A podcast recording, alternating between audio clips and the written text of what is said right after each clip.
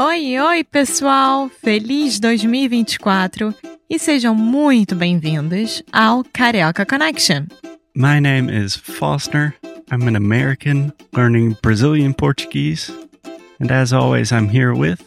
Alexia, eu sou brasileira, carioca do Rio de Janeiro.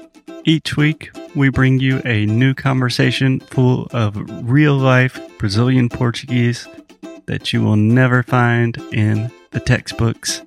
And if you want to learn more about what we do, visit our website at karaokeconnection.com. Okay, let's get on with the show.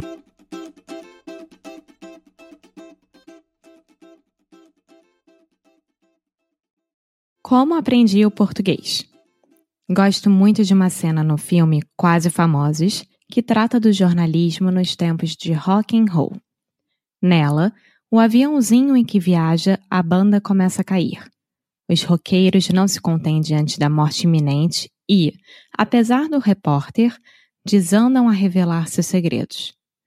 Tive um caso com a sua mulher, amo você, sou gay e por aí vai. Mas os pilotos conseguem controlar a aeronave e todos ficam com a cara de tacho para, logo a seguir, se entregarem a boas risadas. Tive um momento desses no fim de semana retrasado. Voava de Campo Grande, Mato Grosso do Sul, para a cidade vizinha de Dourados num bimotor Sêneca de quatro lugares, sem contar os dois pilotos. Estava a caminho de uma exposição agropecuária, onde deveria proferir uma palestra. Há 30 anos morei em Dourados.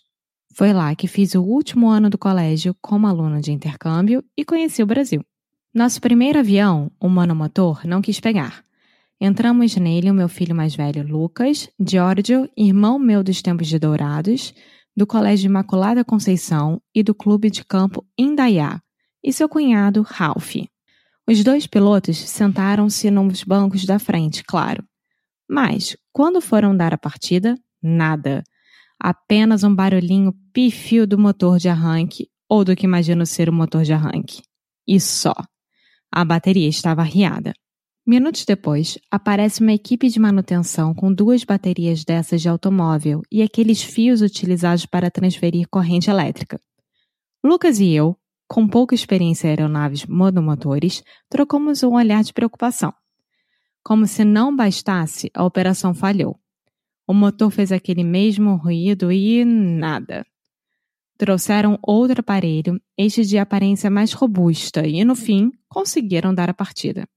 Fomos até o início da pista, onde esperamos bastante jatos da TAM passando por cima, próximos demais, me parecia, até receber dos pilotos a notícia de que teríamos de retornar ao hangar.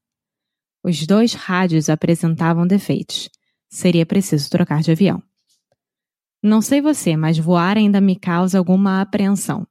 E os acontecimentos ali no aeroporto de Campo Grande não chegavam a me acalmar os nervos.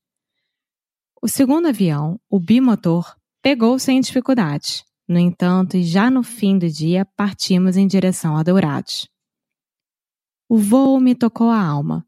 Voltava com meu filho, depois de 30 anos, para o lugarzinho onde começar a vida no Brasil.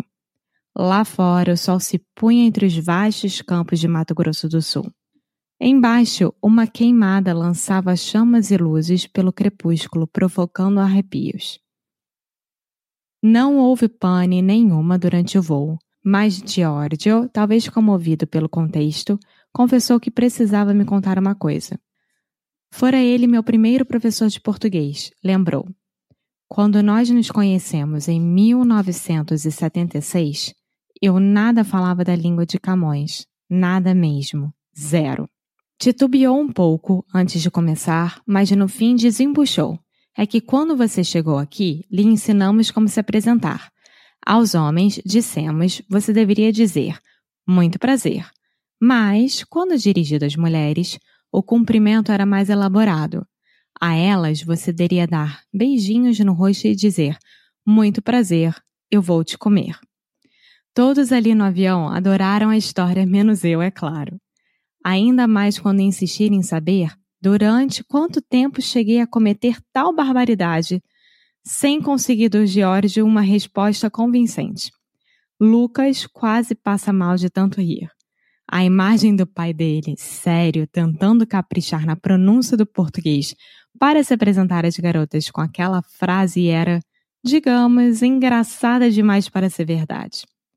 Se falei assim para as senhoras, então, bom, nem quero pensar. Mas parece que foi assim mesmo que aprendi as primeiras palavras de português. Não me recordo da reação das garotas douradenses. Desde o início, Achei-as espirituosas, no entanto.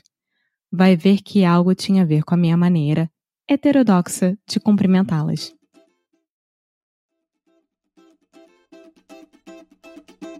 Muito obrigada por ter escutado mais um episódio aqui do Carioca Connection.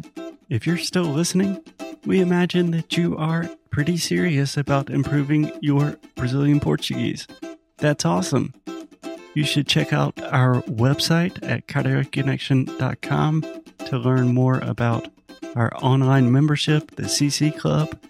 Some special students get personalized coaching with me and Alexia. So if you want to hang out with us and really improve your Portuguese in 2024, agora é a hora. Então é isso, pessoal. Até o próximo episódio.